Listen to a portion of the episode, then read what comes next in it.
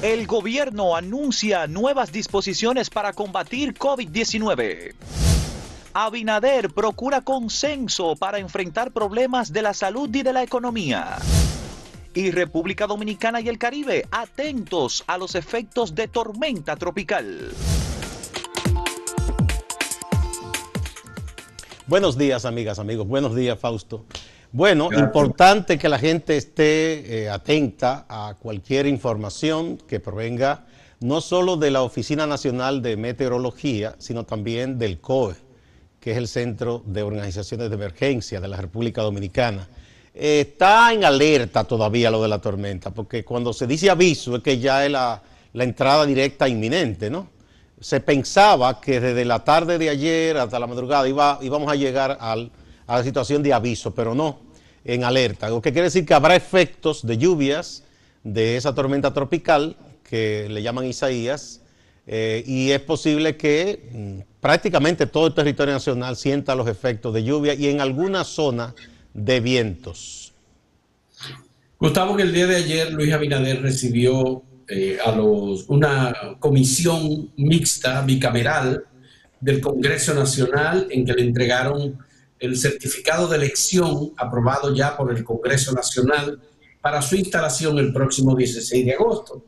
Este es un procedimiento tradicional, él acompañado de Raquel Peña, su candidata vicepresidencial, recibieron ya los certificados de elección.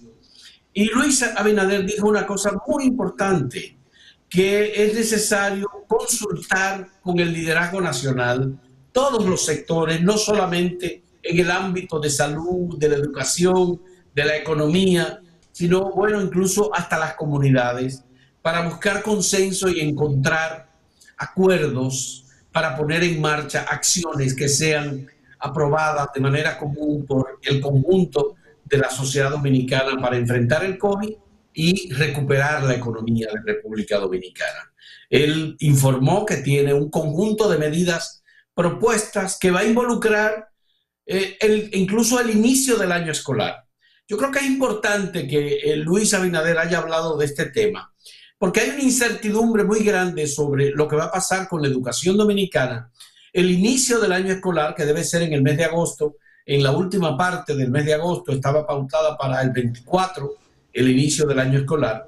Y lo que ha dicho incluso el nuevo ministro de Educación es Roberto Fulcar, que se van a tomar medidas para incorporar a sectores que tradicionalmente no estaban involucrados en el Y él ha dicho, el doctor Roberto Fulcar, que en los próximos días se va a hablar de cuándo pudiera iniciar el año escolar y en cuáles condiciones. Mira, sobre lo de la consulta en busca del consenso, modernamente los politólogos, y en esto hay un politólogo norteamericano, Christopher Lash, que habla de lo que llaman la gobernanza o gobernabilidad por tanteo y consenso.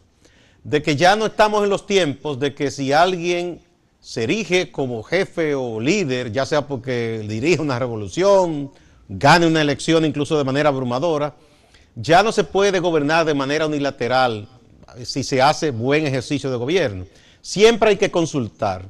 Lo del consenso es medio utópico, pero siempre se, habla de eso, porque no es verdad que va a, estar, todo el mundo de acuerdo, pero siempre hay que consultar y lograr eh, el mayor porcentaje de asentimiento en una sociedad para una buena gobernanza. Por eso eso es positivo, que se consulte. Obviamente no todo el mundo estará contento y de acuerdo siempre. Por ejemplo, para la salida a los temas de la economía habrá sectores que tendrán urgencia de ser asistidos más que otros. Y hay que pensar siempre en lo de salvar los empleos, por ejemplo, más que quizás en favorecer a personas particulares y este tipo de cosas. Pero eso es un buen ejercicio de la democracia. Hay un caso de un país cercano en América Latina, Chile, que el presidente Piñera, por ejemplo, ha tenido eh, fracasos contundentes que lo han desestabilizado de manera total porque la sociedad chilena ha entendido que él tiene un grupo de burócratas desconectados totalmente de la realidad y de la vivencia de la gente, que comenzó muy bien enfrentando el COVID-19, pero que ha fracasado porque tuvo que quitar al ministro de Salud. Ha habido una desconexión total entre la sociedad chilena y su gobierno. Porque él piensa que está dirigiendo una empresa y no, un país no es una empresa. Exactamente. Entonces creo que estos son elementos a tomar en cuenta y me parece que es muy buena decisión de Luis Abinader tomar en cuenta al conjunto de la sociedad que tradicionalmente no fue tomada en cuenta por el gobierno de Danilo Medina. El discurso de ayer de Gustavo Montalvo informando sobre la situación del COVID y el optimismo que él transmite o proyecta en el sentido de que estamos bien porque tenemos un 0.01 de letalidad en relación con otros países con el tema del COVID, incluyendo que estamos mejor que en Chile, que estamos mejor que en Honduras, mejor que no, en pero mejor que en Chile está cualquiera en estos momentos, ¿verdad? Chile no es el mejor ejemplo. Eso no es necesariamente un, un, elemento optimista o de sentirse satisfecho. Esta situación ha, ha, golpeado a todos. Y lo que estamos viendo es que hay, en este momento, estamos en el, en el, en el en medio de una crisis ahora del sistema sanitario de República Dominicana. El sistema de atención está colapsado, no hay camas. No hay camas para las unidades de cuidado. Pero Fausto, yo me coloco en la situación del gobierno. Ya un gobierno que está terminando. Lo más que intenta hacer es levantar un poquito la esperanza y el ánimo, porque imagínate tú, ¿qué otra cosa pudiera decir el gobierno ya casi terminando, con datos tan contundentes que le están golpeando en la cara, mm, ese, incremento de, personas eh, contagiadas, eh, número de camas insuficiente, número de unidades de atención eh, para, cuidados intensivos insuficientes, eso le, explotó en las manos. Entonces imagínate, lo más que ellos pueden decir, bueno, pero la letalidad está baja, porque no pueden hacer otra cosa, casi es como administrar la crisis hasta terminar. A mí me, concluir el me preocupó, me llamó mucho la atención lo que reveló Gustavo Montalvo anoche, en el sentido de que no hay materias primas, de que no hay instrumentos para la realización de las pruebas. Él dice que, que se han tardado, que aunque ya no, se hicieron las cartas de crédito, los pagos, que eso ha tardado. Sí, es una situación de verdad muy, muy lamentable. Mira, yo entrevisté, Fausto, al doctor Severino, que, ah, él es cardiólogo, pero es de los médicos que siempre ha estudiado mucho el sistema de salud. Él dice que aquí contábamos con 16.500 eh, camas disponibles en todo el sistema. De esas, eh, la gran parte, la mayoría, pertenecían a los hospitales del Estado públicos, en su diversidad.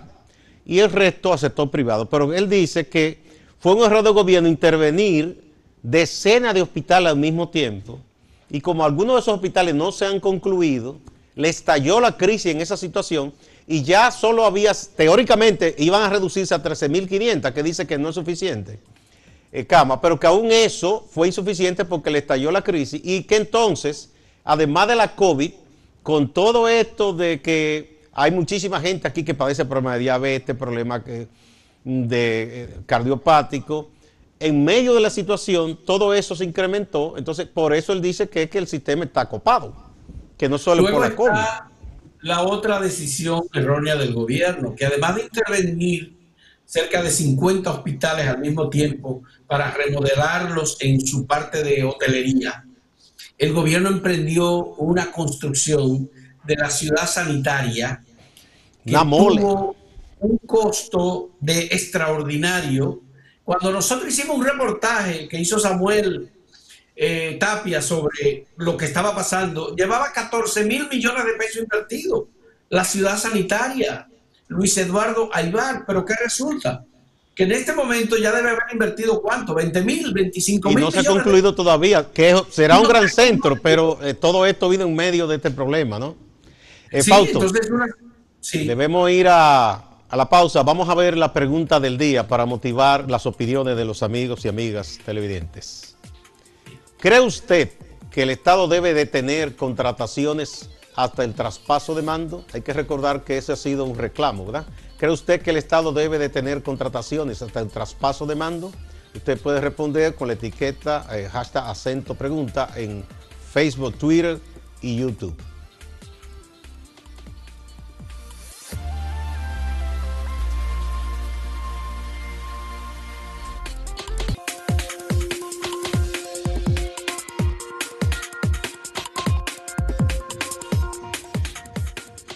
Proseguimos. Bueno, Fausto, eh, el tema de la pregunta precisamente de hoy, el designado director de compras y contrataciones, el doctor Carlos eh, Pimentel, eh, ha dicho que el gobierno debería detener. ¿Por qué? Porque en los últimos días, ya como dice la gente, al echarse las palomas, se han dado decisiones del gobierno en asignar, parece, contratos, compras, incluso además de ascenso y ese tipo de cosas, que ya eso escapa quizás la función de compra y contrataciones, pero dice que no es delicado que eso se haga porque ya usted está terminando y si hay un contrato que tendrá un alcance más allá de los días que le quedan al gobierno, por lo menos eh, en esa parte el gobierno debió eh, tratar de dejar eso ya a la entrante administración. Bueno, eh, tiene mucha razón, tiene mucha razón Carlos Pimentel y tienen razón quienes piensan que el gobierno debe ser cauteloso en la toma de decisiones sobre asuntos que ya comprometen más allá al Estado, más allá del 16 de agosto. Como que debían ser las autoridades próximas las que eh, tomen eh, esas decisiones. Luego hay otros temas relacionados con eh, la concesión para la construcción de un nuevo aeropuerto en la provincia de la Altagracia, que fue emitida mediante el decreto 270-20, que es una decisión del presidente Danilo Medina. Es cierto que esto se ha venido trabajando durante un largo periodo de tiempo, pero no solamente una sola concesión, parece que son dos concesiones las que se han dado. Un pequeño aeropuerto en una zona de la provincia de Altagracia y el aeropuerto eh, internacional de eh, Punta Cana que es una propuesta que ya se aprobó en cada uno de los... Sí, pero que se aprobó en cada uno de los departamentos y está a unos 20 kilómetros eh, de distancia del aeropuerto internacional de Punta Cana de la familia Ahí puede ser que haya elementos, y no, no solamente puede ser, es que los hay, hay conflictos empresariales eh, muy serios de dos familias, Rainier y Jasuri, que han venido teniendo eh, diferencias notables entre ellos y que las hubo diferencias por proyectos y por inversión hechas ya en el pasado, por problemas de terrenos que lo han tenido también, el uso del propio aeropuerto internacional de Punta Cana y la necesidad que tenía eh, el Cap Cana como propiedad de la familia Jasuri de tener acceso a un aeropuerto aparentemente sin las restricciones o las limitaciones para ello echar adelante su proyecto. Es una inversión privada y es a riesgo y solo riesgo de los inversionistas. Pero como ha participado el Estado haciendo una concesión en un lugar en donde hay ya un aeropuerto próximo a donde hay otro aeropuerto en La Romana y cercano al Aeropuerto Internacional las Américas en la capital, bueno, pues eso eh, va a traer muchas dificultades y podría no solamente afectar a Danilo Medina, sino también podría afectar a Luis Abinader. ¿Afectar a quién? a Luis Abinader como presidente. Ah, tú dices la administración entrante. Porque hay gente que está diciendo que se van a revisar estas decisiones y obviamente no han hecho la referencia a eso, pero una de las decisiones que estaría revocando Luis Abinader sería la del el aeropuerto que ha concedido Danilo Medina con el decreto 270. Bueno, ya esa sería una decisión de, de sus atribuciones como nuevo presidente. Hay que recordar, Fausto, que ANLO, el presidente de México, una de las primeras decisiones que tuvo fue respecto a un aeropuerto muy polémico, que fue un proyecto en México. ¿Tú recuerdas? Sí, claro, por supuesto. Sí, eh, eso siempre... Se está construyendo, se está convirtiendo una base militar que ha sido ampliada en un aeropuerto internacional de la Ciudad de México que va a sustituir al viejo aeropuerto. Ese tipo de proyectos sí, siempre traen conflictos porque hay intereses comerciales, hay muchísimas cosas. Y además los aeropuertos y puertos, aunque sean concesiones para inversiones privadas, tienen que ver mucho con la seguridad del país, con todas las reglamentaciones nacionales e internacionales que hay que cumplir. en el caso de México, en el caso de México, es una inversión pública y es una decisión de cambiar el lugar del aeropuerto internacional de la Ciudad de México y en el caso dominicano es una inversión privada. Sí, sí, oye, la de México fue pública, pero había clara intención de grupos empresariales, acuérdate de todo aquello de Slim y toda esa gente, en que se hiciera ese proyecto porque tenían un interés. Porque cuando se hace una obra de esa magnitud, aunque la haga el Estado, todos los terrenos eh, anexos o cercanos, eso se toma un valor extraordinario. O sea, eso eh, eh, tiene que ver mucho con lo privado también. Bueno, ayer nosotros publicamos un artículo de Lois Malcú que lo recomendamos, en donde él plantea la, la necesidad de, obviamente, la inversión extranjera o la inversión dominicana. Él dice que esta es una inversión de unos 200 millones de dólares y que el país necesita inversión. Esa es una posibilidad. Habría que ver cuál es el tema de la seguridad y de lo que implica en términos de operaciones para el Aeropuerto Internacional de Punta Cana, que otro aeropuerto a 20 kilómetros de distancia donde está este, eh, si las aeronaves pueden tener o representar, digamos, un problema de, de distancia o de diferencia bueno, eso sería para mí lo único a tomar en cuenta, pero de que le vaya bien o mal al otro, bueno, es competencia. Los empresarios hablan mucho de la competencia porque compitan. Si, si este nuevo dará mejor servicio, atrae más aerolíneas, es un tema de competencia. es como siempre, aquí ha habido siempre queja de los empresarios turísticos en las diversas regiones y polos, de que si favorecen más este que el otro, bueno, ustedes tienen que hacer su trabajo para hacer que su polo turístico sea tan atractivo como el otro pero en vez en base a ofrecer un servicio. Que definitivamente el principal aeropuerto de República Dominicana, por la cantidad de pasajeros que maneja, por el monto de las operaciones, es el Aeropuerto Internacional de Punta Cana. Que es un aeropuerto pero si viene otro y lo desplaza, eso no es ningún problema, si en base a dar mejor servicio. Porque se supone Exactamente. que no es eso lo que, que nos han dicho siempre, que es libre empresa y competencia. Pues compitan. Yo ahí no me opongo, excepto que viola alguna disposición legal. Ya eso sería otra cosa de seguridad. Bueno, ahí competencia, entonces el tema de la posición de República Dominicana ante los organismos internacionales de aviación, o ASI, y todas las eh, instituciones que regulan. En eso que hay que cumplir. Si se cumplió, no hay problema. No si esas organizaciones internacionales dan su visto bueno y dan su aval, bueno, porque se construya. Exacto.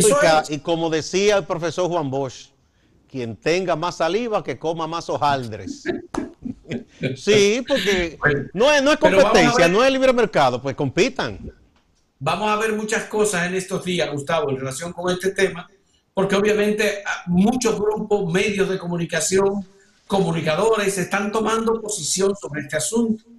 Nosotros no eh, estamos ni auspiciando ni atacando a nadie. En este caso, sencillamente, lo correcto es que el Estado tome decisiones. Con Danilo Medina la tomó. Habría que ver qué pasa con Luis Abinader. Que sería una atribución del nuevo presidente si quiere echar eso hacia atrás, ¿verdad? Bueno, eh, vamos a la pausa y antes veremos de nuevo la pregunta de este día, Fausto. ¿Cree usted que el Estado debe de tener contrataciones hasta el traspaso de mando? en hashtag acento pregunta en Facebook, en Twitter y en YouTube. Por favor, respondan.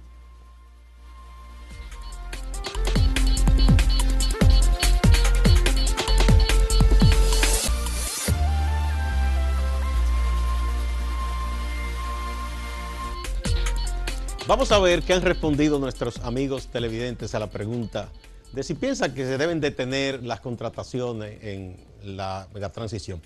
Eh, ahí tenemos a alguien. Charlie Brown, exactamente, que ya estuvo ayer participando, dice, si fueran contrataciones transparentes y no superfluas, lo aplaudiera y lo apoyara, pero lamentablemente no es el caso.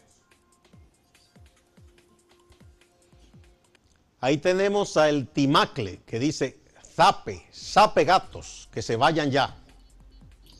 Bueno, esto es casi una consigna política.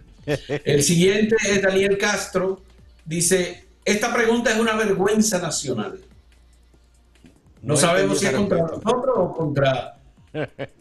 bueno, Rafael Herrera dice, sí.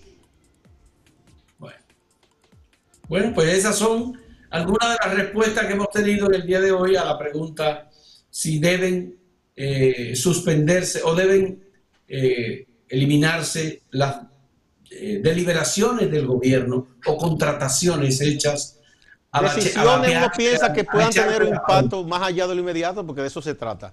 Bueno, eh, nada, les recordamos a todos y todas que deben tomar previsiones y atender los boletines del COE y de meteorologías respecto al acercamiento de la tormenta tropical. Vamos ahora con el compañero Máximo Laureano desde la ciudad de Santiago de los Caballeros.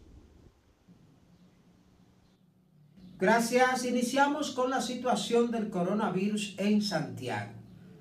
Nueve de las 18 muertes reportadas por el Ministerio de Salud Pública en su boletín 131 pertenecen a Santiago. Esto aumenta la preocupación y el nivel de alarma en esta población, que ya suma 145 fallecidos por esta enfermedad. El personal del Hospital Metropolitano de Santiago aclara que la decisión de suspender las consultas no es un mandato, que más bien es una sugerencia. El doctor Nicolás Valle Portela, director del área de COVID-19, nos ofrece detalles al respecto. Porque el hospital solo cuenta con ahora mismo con dos neumólogos y estamos trabajando con los pacientes, con tres infectólogos y están los tres trabajando con los pacientes, con cuatro intensivistas que pueden dar directamente atención a los pacientes y también se están encargando ellos de una planta como médicos internistas. Y no tenemos quien sustituya al equipo si alguien se enferma.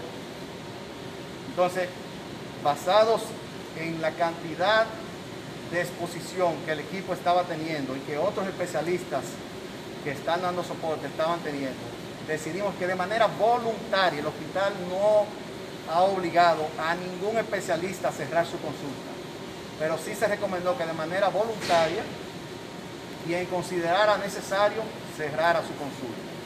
Las familias de Bellavista que fueron afectadas han sido afectadas por las explosiones de la tubería de distribución de agua potable de la Corporación de Acueducto y Alcantarillado de Santiago, Corazán, estuvieron en el Palacio de Justicia acompañados de sus abogados, quienes reclaman a las autoridades de Corazán, al gobierno, responder por esta situación. Ellos alegan que son más de 50 las familias afectadas, afectadas porque fueron dañadas sus casas, dañados sus ajuares y otras casas que obviamente, según ellos explican, han perdido su valor. El candidato a diputado por el Partido Reformista Social Cristiano, Fabio Enrique, llevó hasta el Tribunal Superior Electoral una instancia alegando que le han hecho fraude. Alega que no se contaron todas las actas de la circunscripción 1. Ha conseguido el apoyo de otros candidatos que participaron en las elecciones congresuales del 5 de julio. La situación en el Aeropuerto Internacional del Cibao se ha normalizado luego que se produjera un caos cuando se empezó a hacer pruebas rápidas a todos los pasajeros que llegaban por esa terminal. Se decidió no hacer la prueba rápida a todos, sino hacerla de manera aleatoria. El Parque Central anuncia que abrirá sus puertas en los próximos días. Habrán reglas y los usuarios tendrán que ponerse al día.